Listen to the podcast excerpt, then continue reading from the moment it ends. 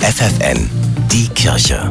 Heute ist Muttertag. Ich glaube, da sind sich viele Frauen einig. Mutter sein, das ist die schönste Aufgabe der Welt, aber manchmal eben auch eine ganz schön anstrengende. Die Kinder, der Haushalt, der eigene Job, damit sind die meisten Tage gut ausgefüllt. Ja, da wird schon klar, was Frauen am meisten benötigen. Das ist nämlich Widerstandskraft.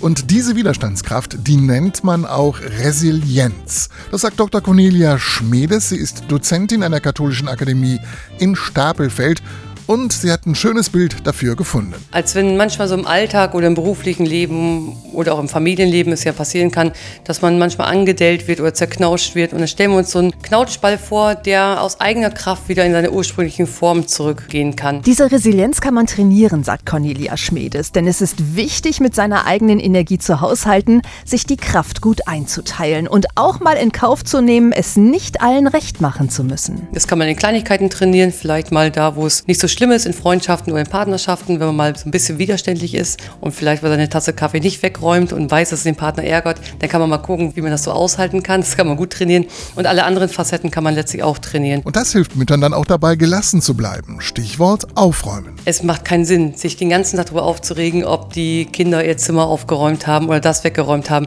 Ich könnte den ganzen Tag in den Widerstand gehen, aber es kostet unfassbar viel Energie. Und da muss man sich manchmal überlegen, ist es vielleicht auch ein Teil, was man lernen muss, auch als Erwachsener lernen muss, einfache Dinge auch einfach mal auszuhalten. Stress aushalten, Kraft tanken, Energie gut einteilen. Dazu bietet die Katholische Akademie in Stapelfeld immer wieder Seminare für Frauen und Mütter an. Das ist mir ein Anliegen, diesen Frauen auch Anregung zu geben, das für ihr Leben zu trainieren, um vielleicht ein bisschen was zu verändern an den typischen Alltag, der doch sehr kräftezerrend sein kann.